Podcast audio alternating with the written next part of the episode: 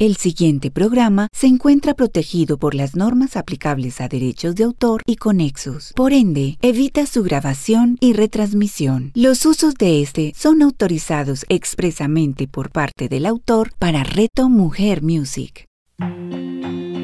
Semillas de Luz con Claudia Rúa. A continuación, en Reto Mujer Music.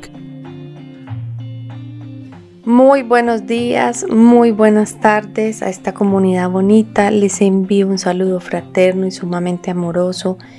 Me complace enormemente saber eh, que nos escuchan en tantos lugares y quiero que sepan que ustedes son muy, muy importantes para nosotros. Y me hace también muy feliz poder entregar en este espacio una semillita de luz para ustedes y hoy quiero hablar con ustedes acerca del ego. ¿Ustedes saben qué es el ego? ¿Sabes de dónde viene el ego? ¿Por qué es tan importante en nuestras vidas? El ego es una creación totalmente humana. Se alimenta de nuestra energía mental para sobrevivir. Cuando te das cuenta que tu ego ha tomado el control, te haces consciente de que llevas una máscara asociada a tus heridas. Y aquí hablamos de las heridas de la infancia, de esas máscaras que nos tuvimos que poner en algún momento eh, para cubrir esa herida que está todavía latente. El ego no puede vivir en la realidad porque lo compara con el mundo que se ha creado. Está seguro de que su mundo inventado es el verdadero ¿Cuántas veces yo he escuchado personas que me cuentan sucesos de su infancia, convencidos de que lo que les ocurrió era tal y como ellos lo recordaban? Después al comprobar estos hechos con sus familias, se dieron cuenta que sus percepciones estaban equivocadas y que nadie más había vivido la situación de la misma manera sufrieron durante años por culpa de un acontecimiento, solo porque sus egos les influenciaron para que percibieran lo ocurrido a su manera y no como aconteció en la realidad. El ego drena completamente tu energía, te debilita. Cada vez que dejas que te controle, le cedes la energía. ¿Has notado que cuando hay situaciones de pronto de confrontación con el ego, que tú estás en una situación bochornosa y que sabes que quien habló ahí fue tu ego, te sientes al final del día cansado y agotado. Bueno, es por esto, porque el ego te consume completamente tu energía. Solo puedes decidir si vas a seguir alimentando o no el ego eh, y esa es una decisión que desafortunadamente se la hemos entregado con mucho poder al ego. Y, y este ha encontrado unos métodos muy sutiles para hacernos creer que nosotros somos quienes decidimos cuando en realidad es él el que decide. Este personaje es la totalidad de nuestras creencias que te impide ser tú mismo. Cuando escuchas esas vocecitas internas que te asustan, que te hacen dudar de ti mismo, de los demás, que te hacen sentir culpable. Cada una de estas vocecitas están unidas a tus creencias o a muchas de tus creencias. Porque nos resulta tan difícil volver, ¿por qué nos resulta tan difícil volver a gestionar nuestras vidas y evitar que el ego nos controle? ¿Por qué? Porque la mayoría de veces los seres humanos estamos parados desde el ego. La razón principal es que no nos percatamos de que lo que hace eh, este, este personaje no somos conscientes ni siquiera entre un 5 o un 10% de, de qué es lo que nos ocurre. Esto quiere decir que nuestros centenares de creencias están eh, dirigidas en nuestra vida. Un método sutil que emplea el ego para controlarnos y darse importancia es criticar a menudo a las demás personas, mientras piensas que todo lo que está haciendo son observaciones, al ego le encanta encontrar defectos en las personas. Busca pequeñeces con el fin de creer que es más importante y mejor que los demás. Y cuando somos conscientes de estar criticando, que eso lo hacemos muy bien, pensamos que esa persona se lo merece porque según nuestro criterio es realmente culpable. Y estamos en una sociedad o en una cultura donde somos expertos en la crítica. Mejor dicho, tenemos el, mejor dicho, el posgrado en, en crítica. Aquí te doy unos ejemplos de críticas y de pensamientos egoicos. Y aquí te lo digo que somos expertos en hablar sobre eso. ¿Has visto cómo se han cortado? Hmm, cuando vemos a una persona o una persona conocida o bueno, entre mujeres que suelen ser mucho más, un poquito más em, duras con las críticas, eh, ¿será que no se mira al espejo de su casa? Yo nunca me abandonaría así, contesta el ego de cada quien. Yo tengo más fuerza de voluntad que ella. Otro ejemplo es, no para de hablar, solo se le oye a él. No se da cuenta de que los demás también queremos hablar. Yo soy más discreto y estoy más atento a las necesidades de los demás. Y aquí hay una que sé que muchos de ellos se van a identificar cuando pasa esto. ¿Qué hace este imbécil que se me ha atravesado en la carretera? Me ha quitado el paso y casi me tira el carro encima. ¿Dónde le habrán dado el pase o la licencia de conducción? En una rifa tal vez, es lo que piensa tu ego. Yo manejo mejor. Yo nunca haría eso. Adicional a estos ejemplos te cuento que el ego utiliza unas palabras específicas como por ejemplo, estás siempre ocupado con el trabajo, incluso en la casa, y nunca estás cuando te necesito. Siempre llegas tarde, nunca comprendes nada, siempre debo repetírtelo todo. Siempre yo, el que tiene que hacer, siempre soy yo el que tiene que hacer horas extras en el trabajo.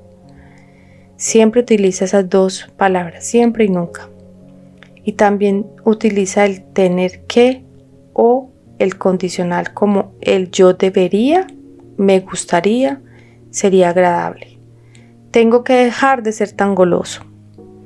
Tengo que dejar de fumar. Y está el ego queriendo asustar completamente y controlar una, una vez y una vez más sin saber que en esta vida siempre podemos elegir.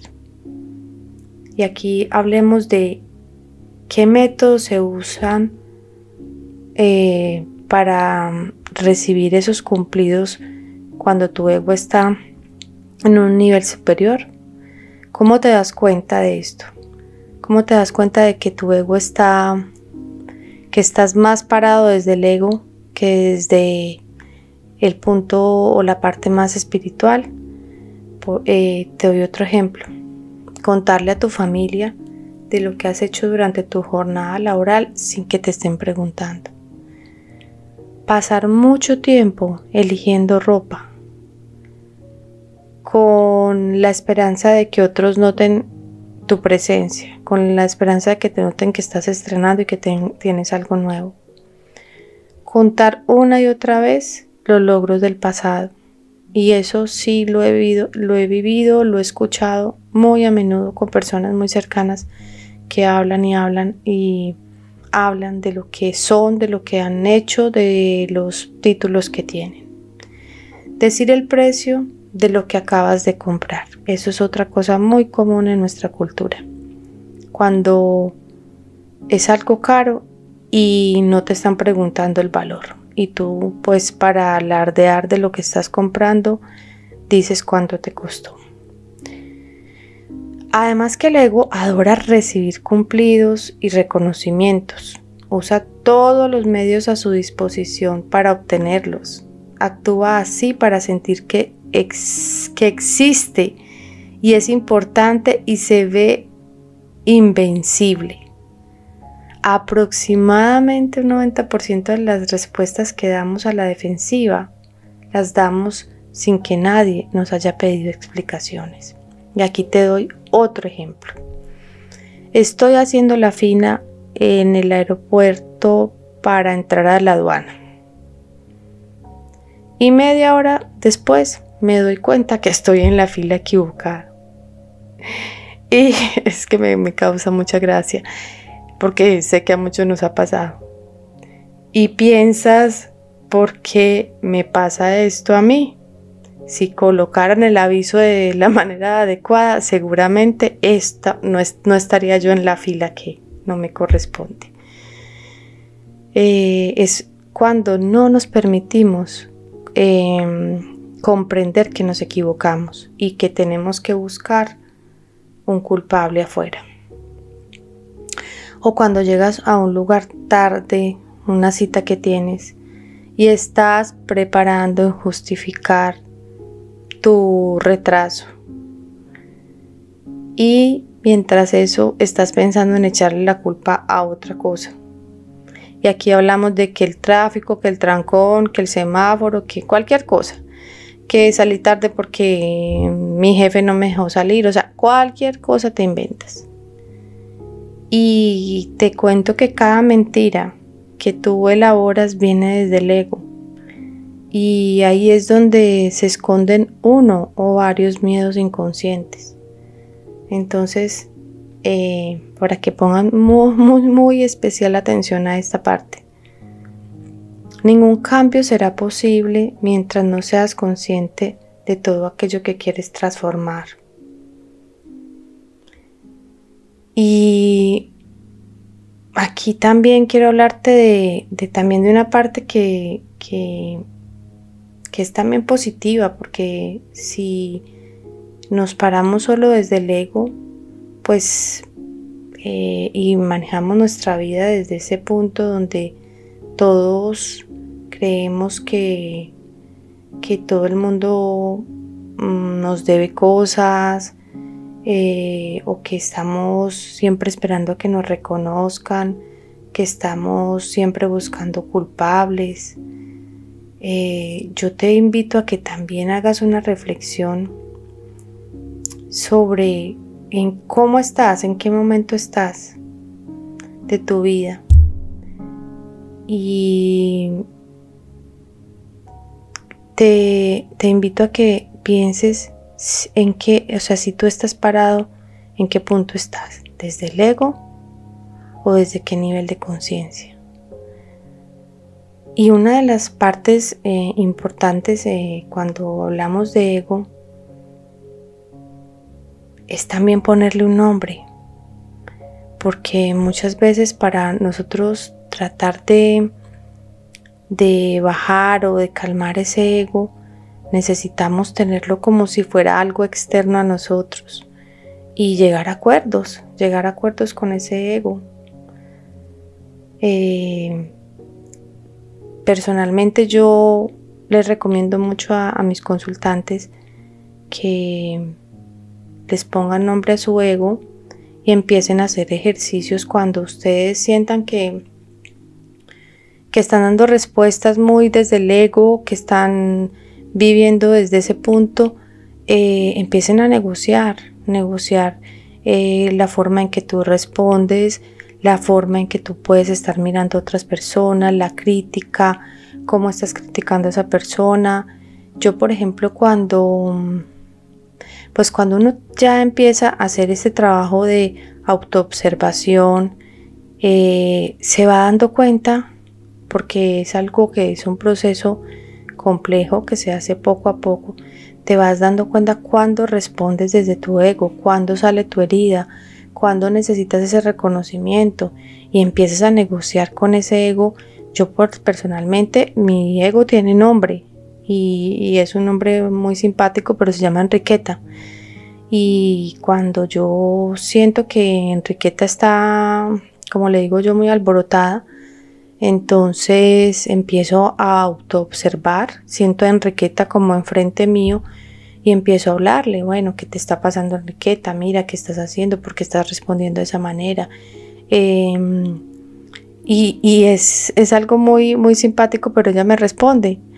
Y es donde uno hace un ejercicio, es un ejercicio muy bonito, podría ser el ejercicio de la silla vacía, donde sientas a la otra persona de manera eh, imaginaria y empiezas a hacer negociaciones. Entonces puedes entrar a negociar ese temperamento, esa forma en que estás respondiendo o la forma en cómo estás contestándole a tu familia, a tu esposo, a tus hijos o cómo te estás eh, criticando a ti misma o a los demás, cuáles son las palabras que estás usando para hablar hablarte a ti misma o en este caso como somos tan expertos en criticar y culpar a otros qué estás haciendo.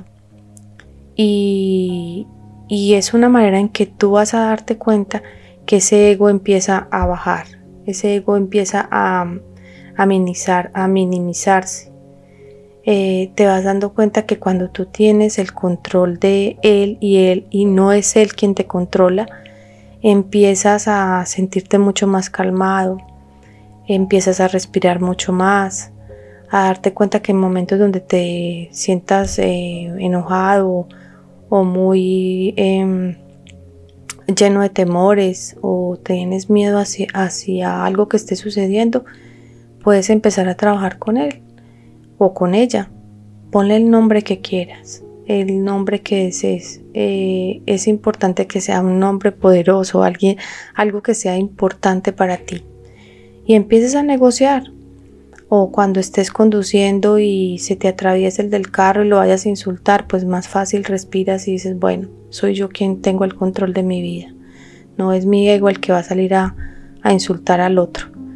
Y así eh, puedes hacerlo completamente con, con todo lo que te empieza a suceder. De verdad que eh, no permitir que nuestro ego controle nuestra vida hace que tengamos eh, una vida mucho más tranquila, menos acelerada, con unos resultados positivos.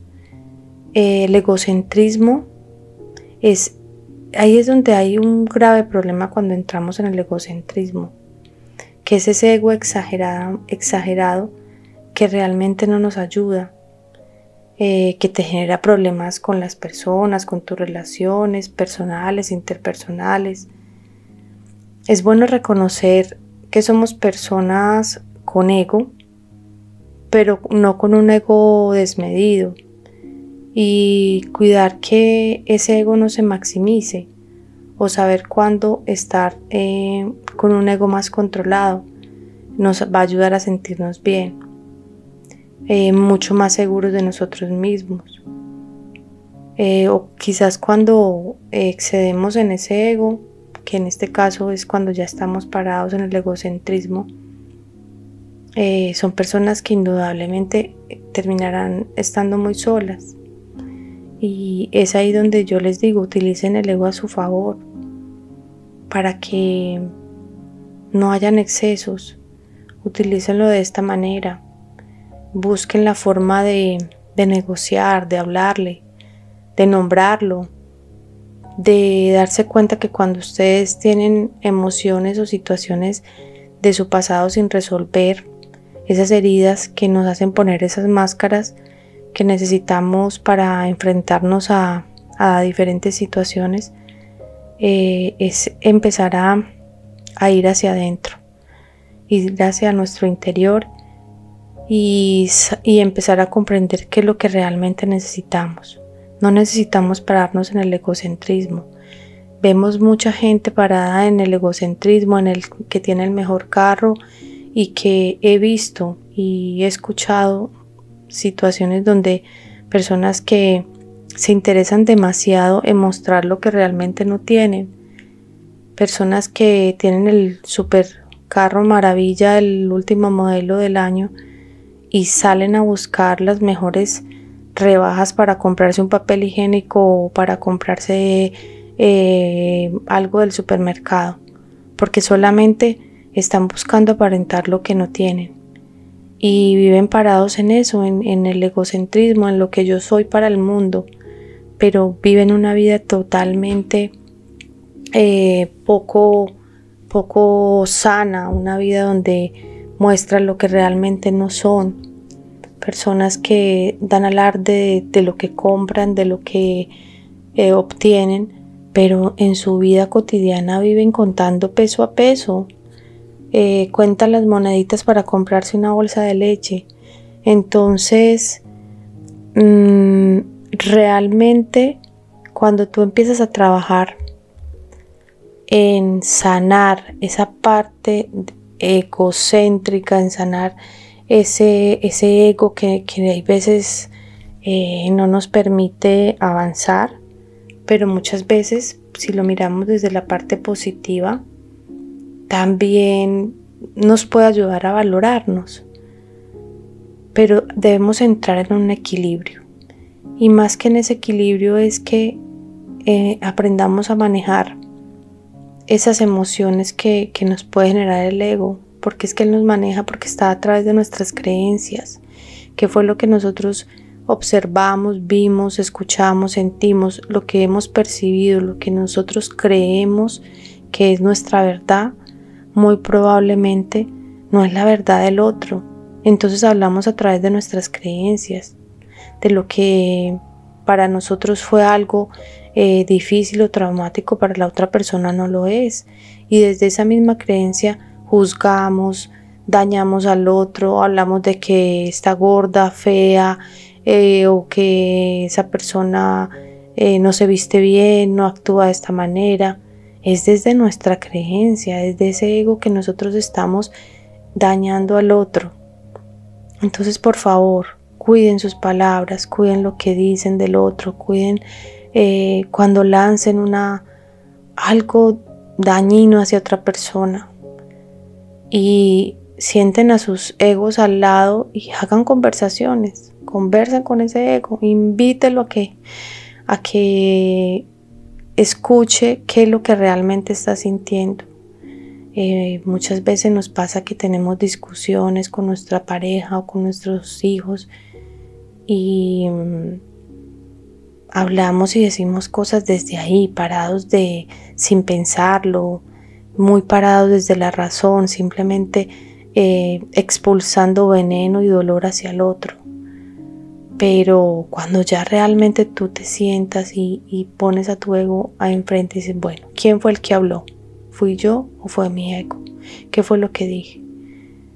Eso desde dónde lo estoy diciendo. Desde mis creencias, desde mi herida, desde mi dolor o realmente desde dónde lo estoy eh, aportando. Si lo estoy aportando desde mis creencias, entonces ¿qué debo trabajar? Eh, si lo aporto, o sea, ese ego que, que me está haciendo decir cosas que a lo mejor no son ciertas, entra a valorar qué es lo que realmente necesitas sanar. Porque la mayoría de cosas que hacemos hacia las demás personas, cuando emitimos eh, juicios de valor, los estamos haciendo desde ese punto, desde lo que creemos, de lo que vimos, de lo que escuchamos, y lo que realmente creemos nosotros que es importante. Eh, saquen, saquen de una vez eh, una listica especial para que le pongan el nombre a su ego y empiecen a negociar con él. Y les aseguro, les aseguro que muchas cosas en su vida va a cambiar. Y utilícelo como una herramienta positiva para poder em, salir en momentos eh, de pronto que, que necesiten esa fuerza, momentos donde ustedes se den el valor de algo, pero no desde el egocentrismo, porque ahí estaríamos haciendo una valoración inadecuada. Es desde el sentirse eh, con el poder de poder hacer algo, exigir algo, em, amorosamente, sirviendo al otro, pero sintiéndose muy poderosos. Siéntanse poderosos en lo que hacen, empodérense en ustedes, mujeres, hombres, pero sin tomar ese punto que es un punto inadecuado, que es el egocentrismo. Entonces, eh, quiero seguirles hablando porque quiero hablarles el próximo miércoles acerca de cómo podemos trabajar más en profundidad nuestro ego y herramientas para hacerlo. Hoy les di la primera y es negociar con él. Y dos, ponerle el nombre a su ego. Eso va a ser de mucha ayuda. Se los aseguro. Yo cuando estoy en momentos así como complicados, empiezo a hablar con Enriqueta. Y Enriqueta buenas respuestas me da. Entonces los invito a que nos conectemos el próximo miércoles por este espacio.